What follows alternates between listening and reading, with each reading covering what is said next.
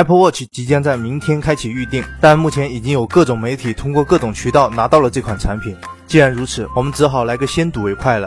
首先，它的包装盒和昨天曝光的一致，最外层的包装与新 iPhone 有些类似。正面的产品 logo 做了一个下凹的处理，盒子里面又包含了一个小盒子，底下放的是无线充电器，而这个小盒子里面自然是 Apple Watch 这个主角了。在实际的使用表现上，The Verge 对这款产品进行了全面的体验，优点可以进入苹果官网查看，这里我们只看缺点。首先，它很重，如果带上不锈钢表带，它的重量几乎是皮革版 Moto 360的两倍。其次，无线充电虽然用起来不错，但肯定没有 Moto 360一样直接放在 Dock 上方便。此外，它加载应用的速度很慢，尤其是加载地理位置信息的时候。当然了，这也是目前手表系统的通病。Android Wear 你用你也卡。以上就是这款产品的负面评价。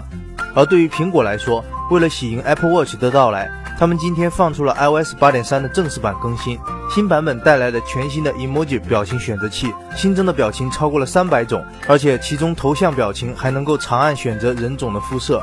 看来表情工程师们的强迫症深不可测啊！iOS 8.3的另一大更新就是各种修复和优化。就 iOS 当前的稳定性来说，这样的修复也是必不可少的。不过对于越狱用户来说，iOS 8.3修复了一个太极团队越狱使用的漏洞，因此想要继续越狱的朋友，还是留在 iOS 8.1比较明智。如此一来，小编又多了一个不买 Apple Watch 的理由。接下来看看新品的消息。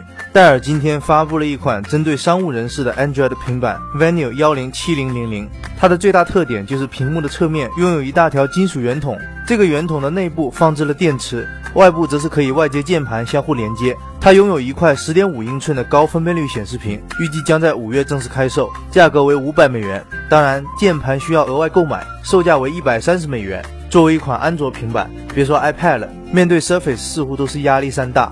而在国内，大疆推出了精灵系列的新品 Phantom 三，新机分为专业和搞机，呃高级版两个版本，前者配备了 4K 高清相机，售价为一千二百五十九美元，后者则是最高支持 1080P，售价为九百九十九美元。Phantom 三的续航时间为二十三分钟，与上一代的水平差不多，东西很好，但是续航还可以再持久一点。最后来看看国内的消息，小米昨天举办了一年一度的米粉节促销活动，一天之后，官方公布了这个活动的销售数据。小米官方商城在当天卖出了两百一十一万台手机，单日销售额达到了二十亿元。重点是这一成绩创下了吉尼斯卖手机最快的记录。